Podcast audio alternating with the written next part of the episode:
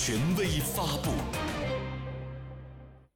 习近平总书记十九号下午在安徽省合肥市考察调研，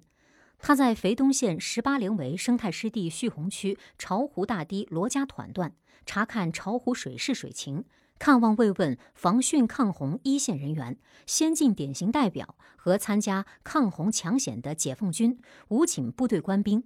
当天下午。习近平在合肥还参观了安徽创新馆和渡江战役纪念馆，了解安徽省科技创新和新兴产业发展情况，重温革命历史，缅怀革命先烈。